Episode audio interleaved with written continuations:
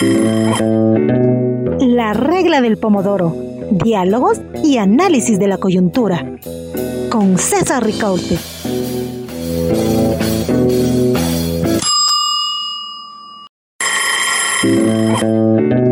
La regla del pomodoro. Diálogos y análisis de la coyuntura. Con César Ricaute. Hola amigos, hola amigas, gracias por acompañarnos en esta regla del pomodoro. Son días difíciles para nuestro país y el día lunes 7 eh, de noviembre, eh, además el Ecuador va a ser eh, examinado en cuanto a la situación de derechos humanos en la sede de Naciones Unidas, en el Palacio de las Naciones en Ginebra, Suiza. el examen periódico universal será, es un proceso, un ciclo en el cual Ecuador va a ser examinado, como digo, el día lunes. Y por eso damos la bienvenida para, para nosotros también examinar la situación de derechos humanos en el país a nuestras invitadas de esta mañana. Eh, damos la bienvenida a Gloria Ardaya, socióloga, politóloga e investigadora social eh, boliviana, fue ministra de Estado y diputada en su país, catedrática universitaria, aborda los temas de política, sociedad y democracia en América Latina. Gloria eh, además reside, vive en el Ecuador desde hace muchísimos años y es una entrañable eh, amiga. Gracias Gloria por acompañarnos en esta mañana. Eh, gracias César, gracias a los amables oyentes que nos siguen en esta hora tan importante para el Ecuador y para el mundo. Así es. Porque creo que lo que estamos viviendo hoy en el Ecuador no es exclusivo, lamentablemente sino que eh, son problemas que, se están viviendo en la región intensamente y yo diría también en el mundo. Correcto. Entonces creo que es importante que no perdamos en el análisis la perspectiva, ¿no? la dimensión internacional de lo que está ocurriendo y cómo cada vez más los estados somos y las sociedades, por supuesto, interdependientes. Entonces lo que va a ocurrir el día lunes en Ginebra, en el Palacio de las Naciones. Eh, yo creo que va a ser muy importante porque muchos de los países se van a ver reflejados en esos problemas que nos atangen como región, como país. Perfecto, claro que sí, Gloria. Y permíteme eh, introducirle también a nuestra otra invitada, Virginia Gómez de la Torre, médica feminista, directora de la Fundación Desafía, Desafío perdón, y militante de la Coalición Nacional de Mujeres del Ecuador. Eh, Virginia ha trabajado 30 eh, años, más de 30 años en la defensa del derecho a una vida libre de violencia y por el ejercicio pleno de los derechos sexuales y reproductivos. Eh, activista por el derecho al aborto y la despenalización por violación. Bienvenida, Gloria, Perú, Virginia. Gracias por acompañarnos en esta mañana. Buenos días, César, Gloria. Eh, un saludo a quienes nos están escuchando, nos están viendo, pues acá para aportar con lo que tiene que ver eh, con las eh, con las realidades que vivimos las mujeres, ¿no? Aquí y en el mundo, porque va a ser uno de los temas centrales que justamente así es la, la mitad de la población del mundo y la mitad de la población un poquito más un poquito más la, de la población, ¿no? Así es. Entonces por ahí tenemos mucho que, que decir, ¿no? Por lo que estamos viviendo. Y todavía hay muchos desafíos. Vamos a examinarlos justamente, Virginia, porque va a ser uno de los temas centrales, sin duda alguna, en el examen al cual va a ser sometido el Estado ecuatoriano. Y justamente les pido a nuestras invitadas, eh, eh, bueno, primero doy alguna información de contexto, recordar que hoy, 2 de noviembre, también se conmemora el Día Internacional para poner fin a la impunidad de crímenes contra periodistas. Esto, este tema de la violencia contra periodistas también es un tema que eh, sin duda alguna va a, ser, eh, eh, va a ser un tema central en el examen a, Ecuador. La situación de, violencia, de falta de garantías para el trabajo periodístico también es uno de los temas que van sin duda alguna a, a, ser examinados en el examen periódico universal. Recordar que también Ecuador ya ha sido sometido, todos los países del mundo, a tres revisiones del examen periódico universal, la primera en el 2008, la segunda en el 2012, la tercera en el 2017 y ahora en el 2022, el cuarto ciclo ah, así se denomina, ciclos ah, al eh, este examen periódico universal. ¿Y qué es el examen, el famoso examen periódico universal?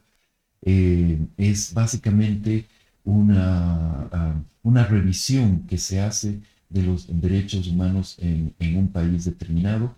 ¿cierto? Todos los países del mundo eh, del sistema Naciones Unidas, todos quienes han suscrito la Declaración Universal de Derechos Humanos, es decir, todas las naciones del mundo, se someten una vez cada cinco años a esta revisión por sus pares, es decir, por los otros estados, ¿no es cierto? Y en, ese, eh, en esa revisión, en ese examen, la sociedad civil lo que aporta es información eh, absolutamente vital, importantísima, fundamental, para que se pueda hacer una revisión eh, independiente, una revisión con todos los elementos sobre la mesa, no solamente con la versión de los estados, que muchas veces es básicamente decir, bueno, estamos muy bien, todo todo camina sobre ruedas, pero las cosas sabemos que en términos de derechos humanos no es así, no es blanco y negro, hay muchos desafíos, muchos retos, muchos avances, retrocesos, ¿no es cierto?, que se producen en determinado periodo.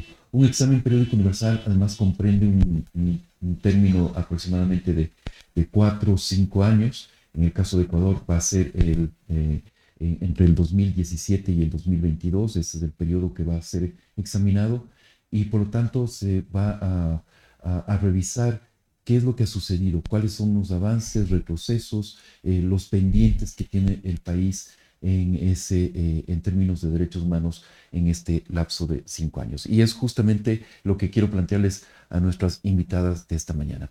En términos generales, en esta primera, en esta primera ah, intervención, Gloria, Virginia, em, ¿qué es lo que habría que destacar en el país en, este periodo de, cinco años? Eh, cuáles han sido los avances, los retrocesos, lo que, lo que, eh, lo que ha caracterizado este periodo. Probablemente eh, la humanidad ha, atravesado el, tema de la pandemia, ¿no es cierto? Y eso ha marcado también mucho de lo que se va a revisar en el, en el 22. O sea, sin duda alguna, eso marcó la vida social, política, institucional del país. Y así que, bueno, les dejo planteado. Gloria, primero vamos después con, con Virginia. Gloria, ¿cuál es tu primer vistazo? Gracias, César. La verdad es que yo quisiera ser muy optimista, y, pero la situación no nos da para mucho. Mm.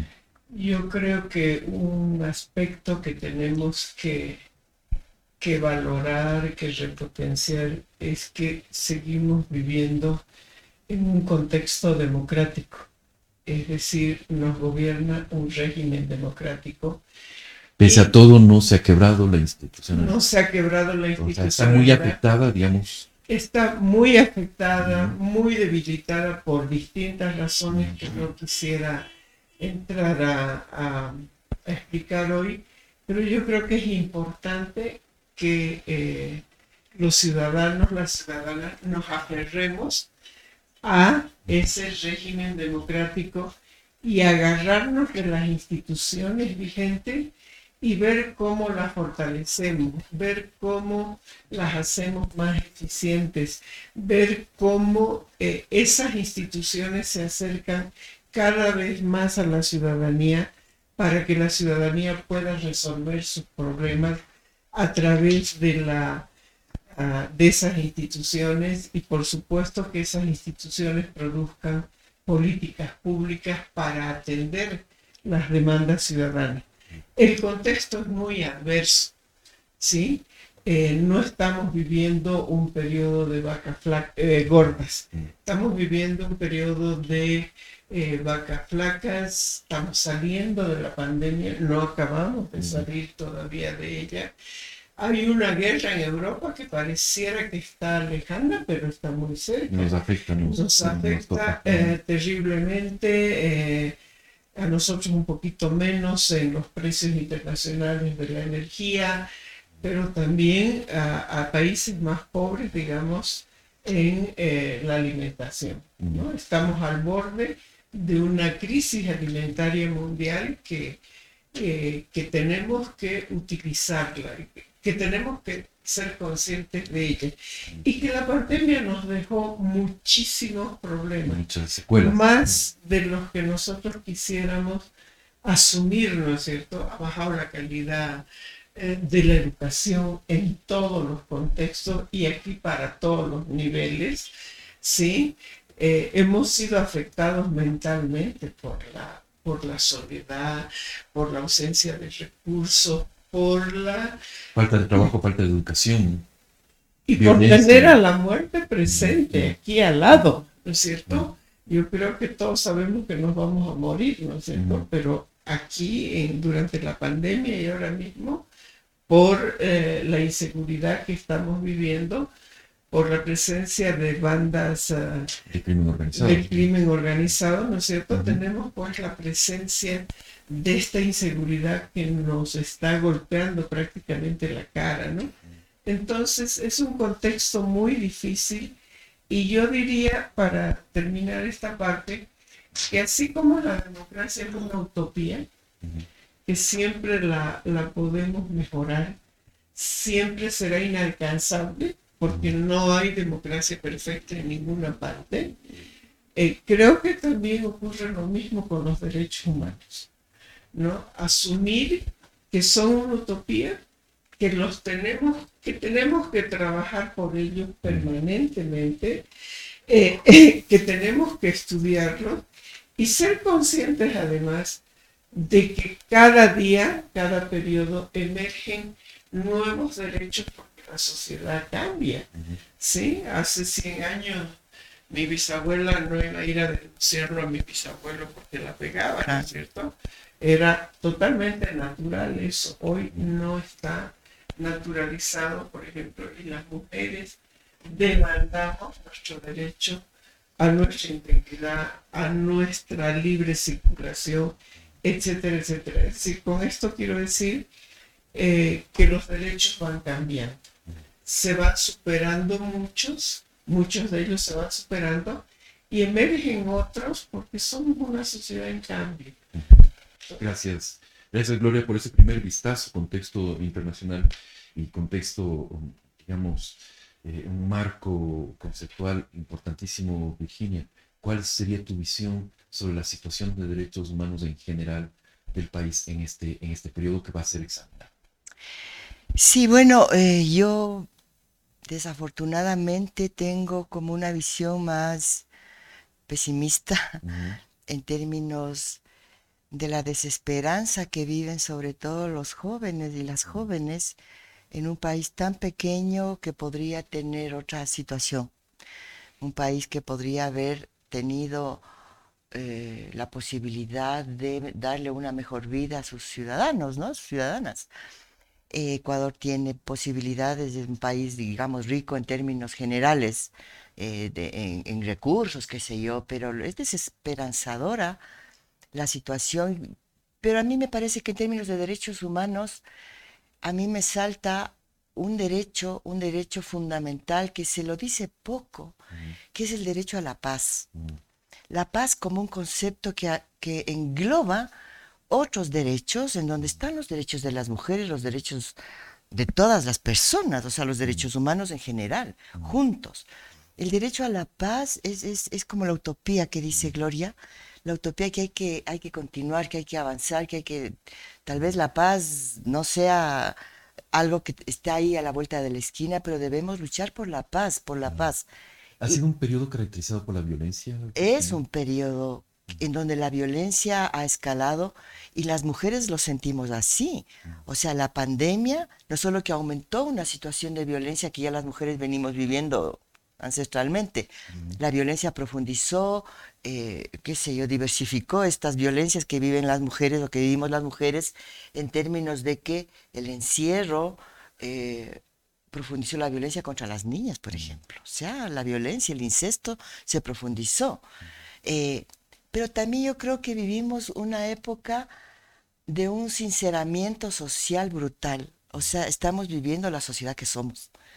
Porque antes hemos vivido una sociedad mentirosa, o sea, una sociedad que ha, tapado muchas cosas. La pandemia, la pandemia nos mostró lo que, lo que éramos, lo que somos. y esta situación de, de, post-pandemia y de, y de crimen y de, y de delincuencia hace ver que los problemas son estructurales, son medulares, que no solo tienen que ver con una democracia desgastada, yo creo que tenemos que tener la posibilidad de encontrar nuevas formas de democracia, nuevos paradigmas. Los paradigmas que teníamos están, están cayendo. Entonces, eh, eh, yo creo que vivimos una situación de crisis, como dicen, creo que dicen los chinos, las crisis reflejan también oportunidades y eso debemos eh, aprovechar, ¿no? Porque también hay cosas hermosas que hay cuando la gente ve que no hay salidas desde el Estado, por ejemplo, pero sí hay salidas desde la organización, desde la participación y, debemos eh, tener como esperanza en eso, en esas democracias comunitarias, diría yo.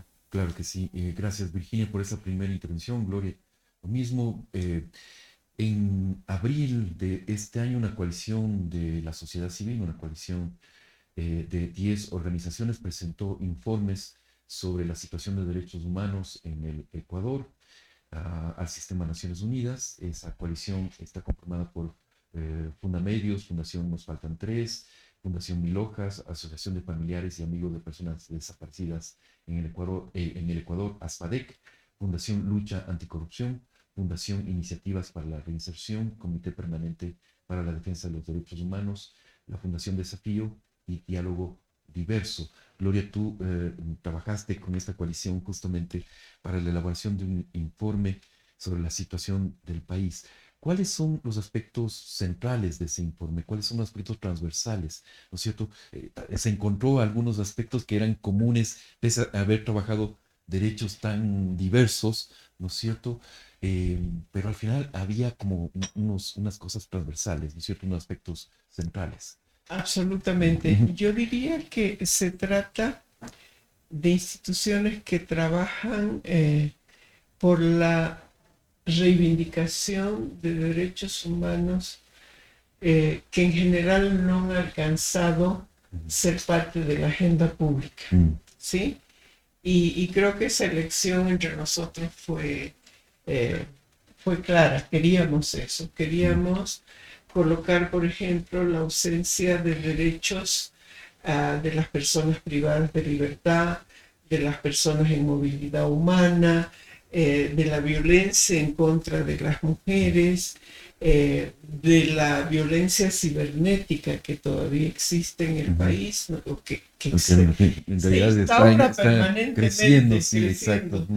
Entonces, eh, queríamos mostrar esta diversidad de vulneración de un conjunto de derechos y posicionarlos en la agenda pública. Y derechos, permíteme decirlo, que muchas veces no son tan populares, digamos así, ¿no es cierto? O sea, en este mm. momento hablar de derechos de las personas eh, eh, en, que están recluidas en, cárceles, o sea, muchos sectores más bien abogan por eh, entrar a, a, la penalización. Claro, o sea, una, una situación. Al descabezamiento. cierto, exactamente. Sí, y, y, creo que este informe nos ha ayudado a mostrar al Ecuador y al mundo que esas personas también tienen derechos.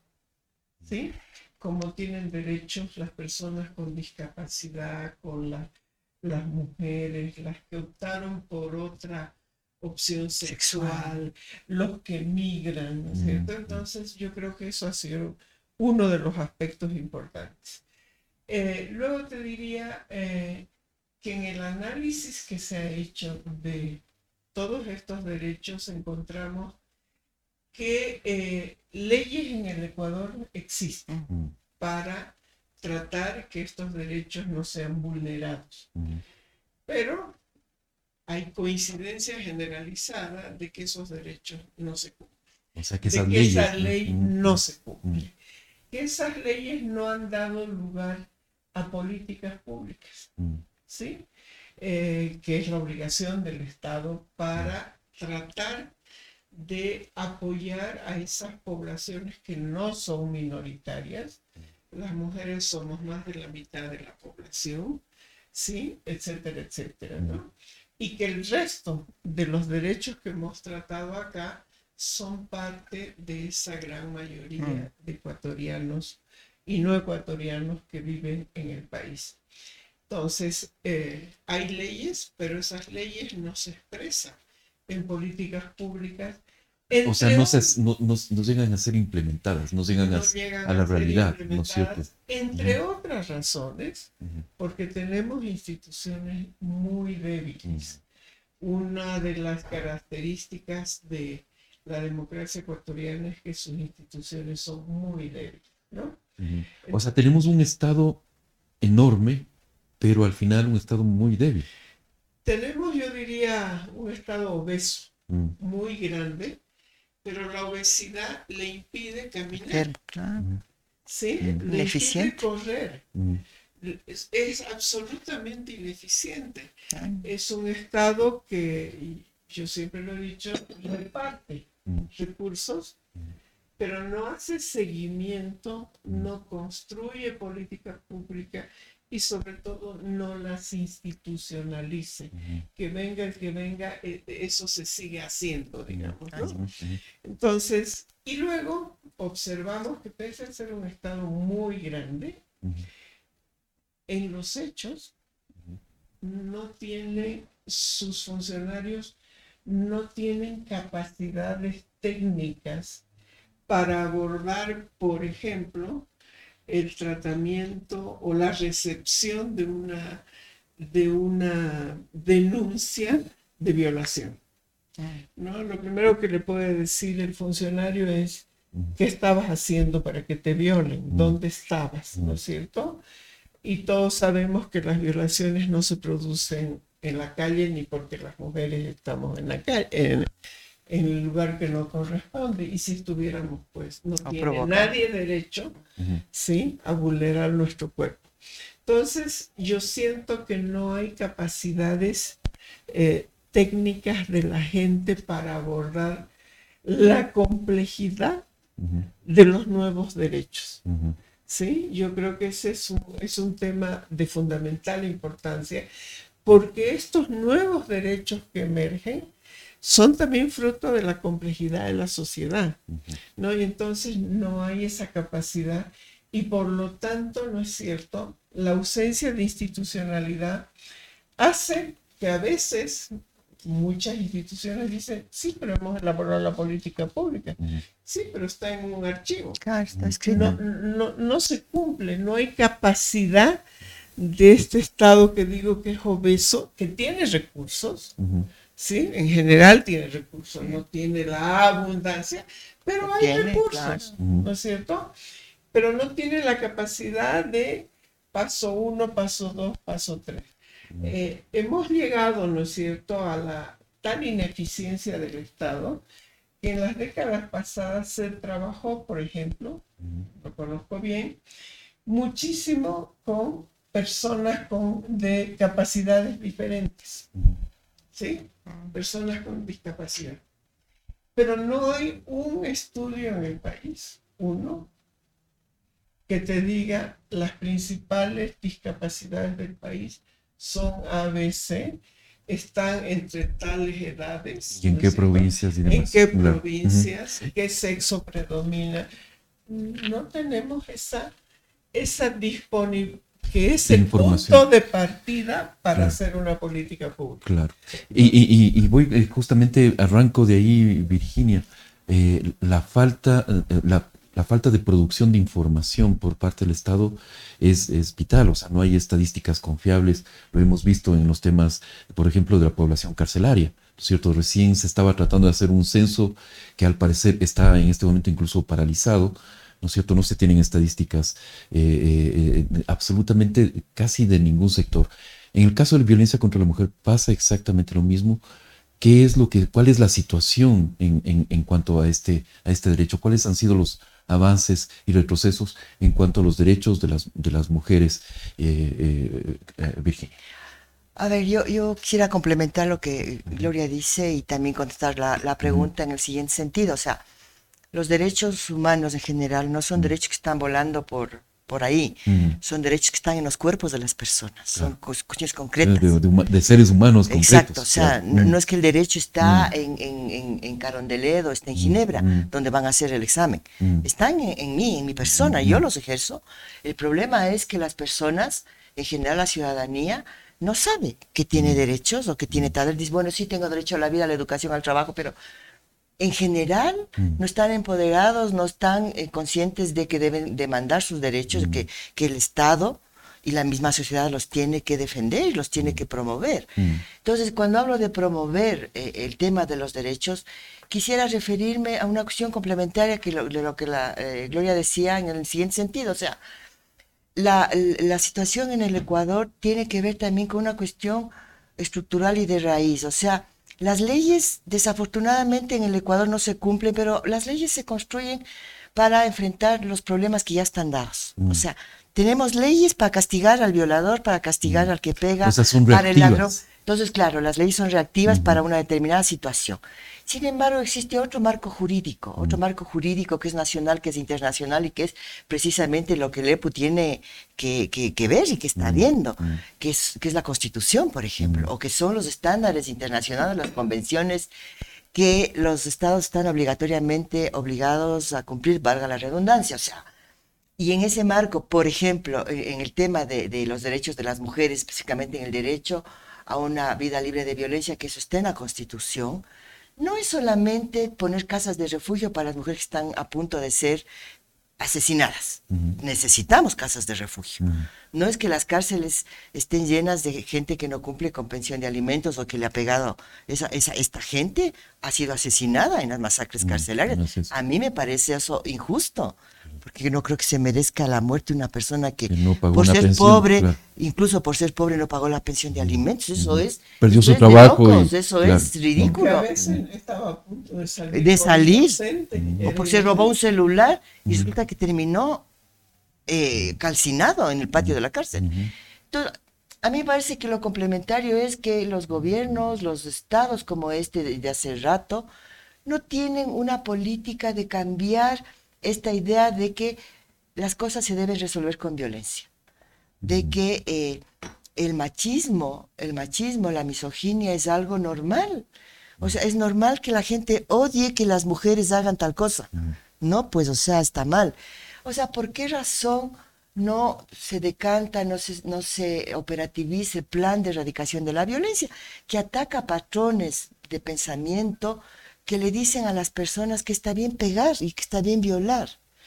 Esas cosas yo creo que van a disminuir incluso estas situaciones de violencia, más otras cosas que son también estructurales, que tiene que ver con eh, disminuir la corrupción, mejorar la situación del acceso al trabajo, acceso a la profesionalización, al desarrollo, disminuir la pobreza. La pobreza no solamente de que la gente no tiene que comer y por eso tiene que robar, sino también la pobreza de pensamiento. O sea, estamos viviendo una crisis en todos los sentidos.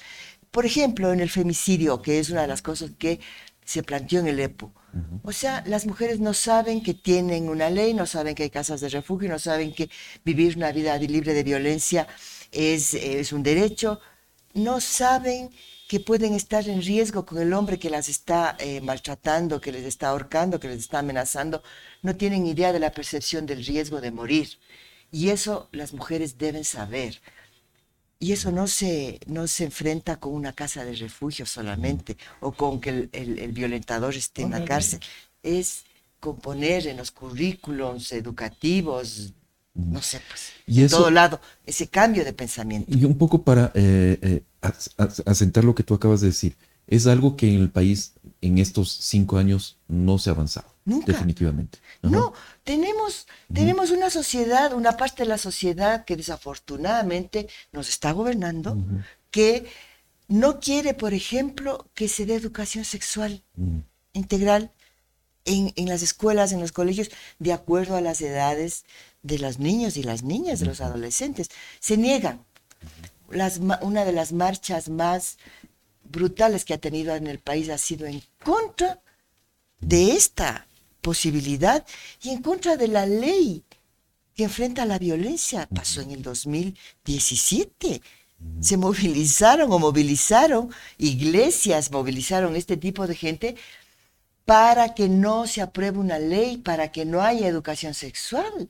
O sea, con mis hijos no te metas, es una consigna perversa que ha sido promovida por quienes no quieren que niños, niñas aprendan a cuidar su cuerpo, aprendan a hablar de la situación de violencia que están viviendo, no sepan. Esa crisis estamos viviendo también. Correcto. Ahora, eh, eh, en ese sentido, eh, Gloria, em, no, todavía no vamos a, la, encuesta, por favor. me desconcentran un poco, perdón. Em, en ese sentido, ¿cuáles serían para, desde tu visión, los avances que ha tenido el país y los retrocesos? ¿Cuáles son en ese balance, ¿no es cierto?, que hay que hacer de estos cinco últimos años?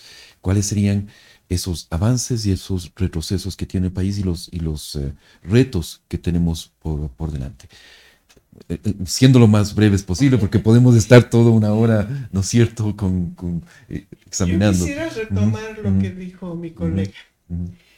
es cierto que la mayor responsabilidad de la vulneración de los derechos las tiene el Estado, ¿no es cierto? Porque el Estado tiene que garantizar, ¿no es cierto?, la vigencia de esos derechos. Pero yo soy una rescatadora o impulsadora eh, del papel de la sociedad. Mm. Yo creo que es absolutamente importante, incluso políticamente diría correcto, eh, no dejarle toda esta responsabilidad al Estado. De hecho, lo que planteaba justamente Virginia, eh, o sea, es, es, una, de alguna forma, una confrontación social, ¿no? Lo que hay, ahí. Exactamente. Entonces. Una lucha cultural, dirían. Sí. Yo diría que aquí la batalla es en el plano cultural, ¿no? Tenemos que hacer eh, una sociedad más democrática tenemos que trabajar mm. en hacer una sociedad más democrática. Más tolerante. Más tolerante. Ecuador es una sociedad muy intolerante, muy intolerante. Yo creo que eso es importante divulgar y asumir que somos así para que una vez que asumamos, asumamos los pasos para ir en contra. Tenemos que hacer familias más democráticas. Yo creo y, hay algo, Gloria, que a mí también me, me, salta eh, escuchándote. Nos falta empatía, ¿no es cierto? Nos falta identificarnos con el otro, reconocerle al otro y, y un poco empatizar con esa, eh, esa Absolutamente. El otro no es mi enemigo. El otro es alguien como yo, la otra es algo como yo, que tiene muchísimas cosas mías y ella tiene muchísimas cosas de mí. Entonces, cuando asumamos que la otra es igual a mí, sí, pero diferente, obviamente, eh, yo creo que vamos a ir avanzando, ¿no? Entonces, la coalición que hemos armado y que estamos presentando ahora, yo creo que es un pequeño granito de arena que debemos fortalecer porque solos, solas, no podemos con semejantes problemas. Mm. Se trata, ¿no es cierto?, de cambiar mm. Estructuras mentales mm. que no se cambian de la noche a la mañana. Yo creo, pero que tenemos que empezar, sí. ¿sí? sabiendo que esta es una tarea de larguísimo plazo y que involucra a hombres, a mujeres, a jóvenes, a gobiernos, a Estado, a sociedad en general. Entonces, eh, a mí me, eh, como estoy de parte de la sociedad, digamos, sí me interesa que eh, asumamos que esta es una tarea titánica y que seguramente, César, no la vamos a ver nosotros cambiar, ¿no? Entonces, desafortunadamente, ¿no es cierto? Pero cambios ha habido, o sea, o sea ahí Obviamente han habido cambios. Eh, la propia coalición en la que estamos, en la que está aquí la colega, eh, son pequeños avances, ¿no es cierto? Las leyes que se han hecho son avances, ¿sí? Pero claro, no tenemos que quedarnos ahí. Esta es una tarea de todas nuestras vidas. Así Mm. será. Lamentablemente Mm. es una tarea de todas nuestras vidas y seguramente eh, cuando estemos al borde de la muerte aparecerán otro tipo de problemas, ¿no es cierto? Entonces yo creo que es importante asumir esto Ujú. por esta idea que la democracia y los derechos humanos son una utopía, Ujú. ¿sí? Pero la utopía no nos tiene que paralizar. Así de Por el contrario, la utopía está ahí y tenemos que caminar a alcanzar esa utopía, ¿no? Entonces, yo creo que poner en, en la mesa los derechos que estamos ahora planteando en el EPO, como los derechos de las personas privadas de libertad, las- los derechos de las personas eh, en movilidad humana, el derecho de que yo tengo de que no me roben la plata que está destinada a las políticas públicas, es decir, de corrupción, también es un derecho. Y no plantear como mucha gente hace, eh, de decir roba pero hace. Mm. No, Sí. tiene que hacer porque es su obligación y tiene la obligación de no robarme lo Mm. que corresponde al pueblo ecuatoriano. Entonces, creo que hay avances, estamos visibilizando Mm. los, pero el camino es muy largo. Correcto, gracias Gloria. Ahora sí vamos a, a- a dar las cifras de este sondeo que hicimos en eh, las redes sociales. Eh, preguntamos, ¿considera que en Ecuador existen suficientes políticas públicas que impulsen la protección de los derechos humanos de los ciudadanos? Eh, no, responden el 73,3% de quienes nos siguen y 26,7% dice que sí. Em, vale la pena mencionar que este no tiene la validez de una encuesta, ¿no es cierto? No, técnicamente es eh, un sondeo que simplemente refleja eh, la opinión de quienes nos siguen en redes sociales. Eh, Virginia, no sé si quieres comentar algo de estas cifras y algo más acerca de Es- la situación, de los sí. avances, retrocesos que, que, el- hay como aportar en, el, en este examen. Me parece que la cifra que ponen ahí es decidora, ¿no? Es la percepción de la gente de que no está siendo protegida, está siendo vulnerada, ¿sí? En general, porque no es que solo las mujeres viven eso, las mujeres vivimos una especificidad que tiene que ver con el hecho de ser mujeres, pero esta es una cifra general que desafortunadamente representa un- una forma de, de pensamiento que es muy lesiva a la posibilidad de avanzar. O sea, cuando las personas se sienten desprotegidas, sin esperanza, se inmovilizan. Mm. O sea, la posibilidad de organizarse, la posibilidad de, de decir, bueno, sí, con, con- esta propuesta va a mejorar, no sucede. ¿Tú sientes que hay esa, esa anomia social de alguna forma? ¿Una desmovilización, una falta de interés? Yo siento que hay una anomia social y la anomia social es diferenciada de acuerdo a las provincias, diría yo. Mm, En, en- en Esmeraldas, por ejemplo.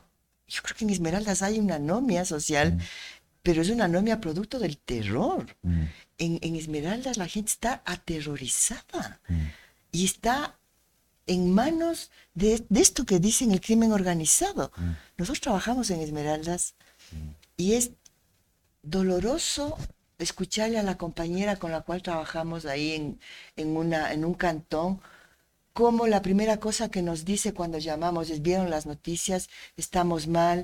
O sea, es lo, lo primero que salta cuando ella, ella se comunica con nosotros y es triste, es doloroso escuchar a las niñas en, es- en- en esa provincia decir, me voy a hacer de marido a los 11 años. mm.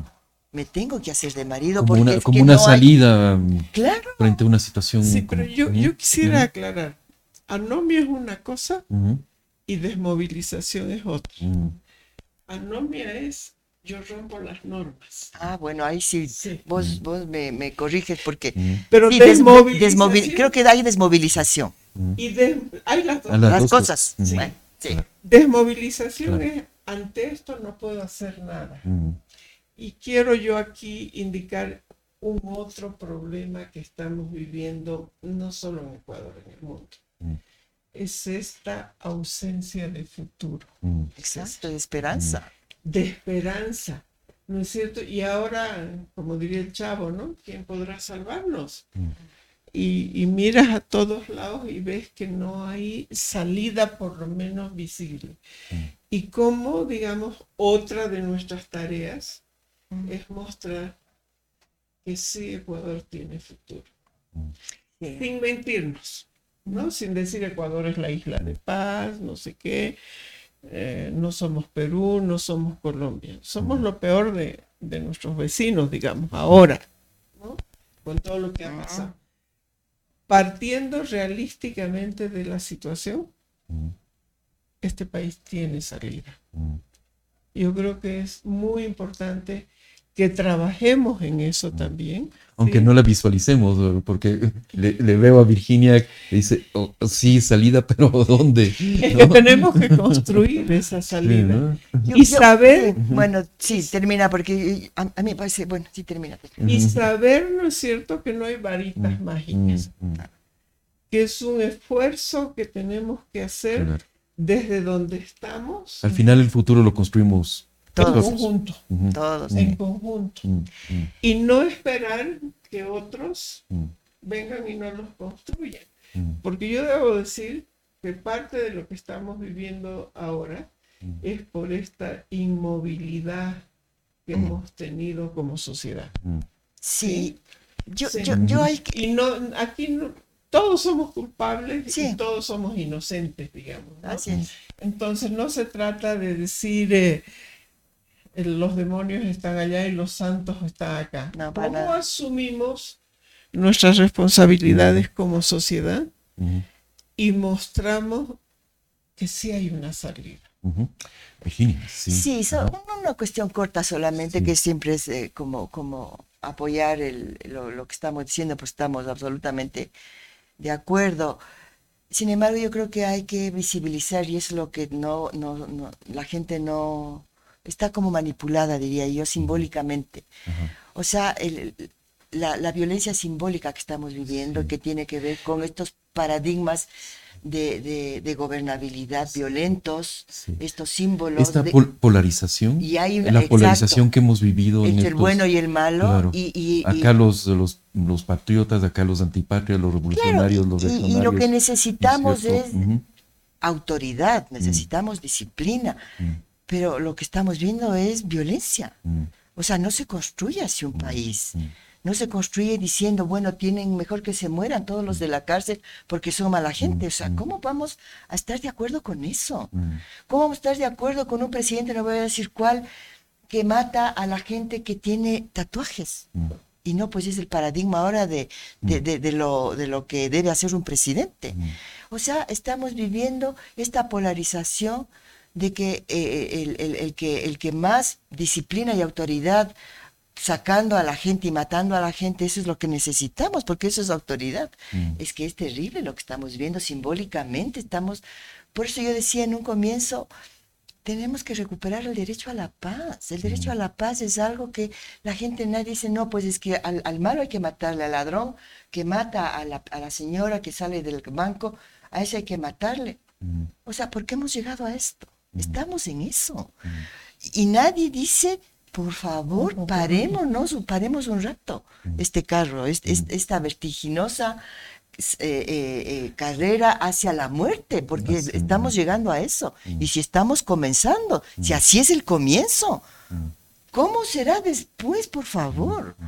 Entonces yo, no sé, a mí me parece que hay que recuperar la institucionalidad, sí, la democracia, de una manera diferente. Tenemos que tener otro paradigma de la democracia y tenemos que recuperar la paz. Y la noción de futuro que decía Gloria, ¿no? Porque Esa, todo- esa noción de claro. que podemos construir, que tenemos un futuro y podemos construir. La gente que esté en paz, Mm. la gente que esté en paz tiene empleo, no tiene hambre, tiene esperanza. Mm. Pues que la gente que, que vive ahora eh, eh, robando o nosotros mismos estamos perdiendo la esperanza, que es perder la paz. Gracias, eh, Gloria, gracias, eh, Virginia. Nos hemos tomado más tiempo del, eh, del previsto, pero vale la pena, por supuesto. Y se nos quedan muchísimas cosas en, el tintero, porque evidentemente la situación de derechos humanos en el país es mucho, muchísimo más compleja de lo que podemos tratar en, en, 40 minutos, me parece que nos hemos tomado en este espacio. Pero me quedo con este último mensaje, sin duda alguna, y es lo que queremos también dejarles a, dejarle a nuestra audiencia, que es este tema de que podemos tener un futuro, que en este momento, en estas horas eh, eh, oscuras, ¿no es cierto? Tenemos que retomar esa idea de que hay esperanza, de que podemos construir un futuro, de que podemos construir un país que pese a todos los desafíos, los problemas, eh, los retrocesos y avances y desafíos que tenemos por delante, todavía podemos construir y dejar un, un país mejor para nuestros hijos. Así que muchísimas gracias una vez más. Un fuerte abrazo a cada uno de ustedes que nos han seguido en este espacio. Eh, recordarles que hoy en la noche también se vuelve a transmitir la regla del Pomodoro a las 19 horas 30. Eh, en todo caso, les envío un fuerte abrazo y nos volvemos a encontrar la próxima semana.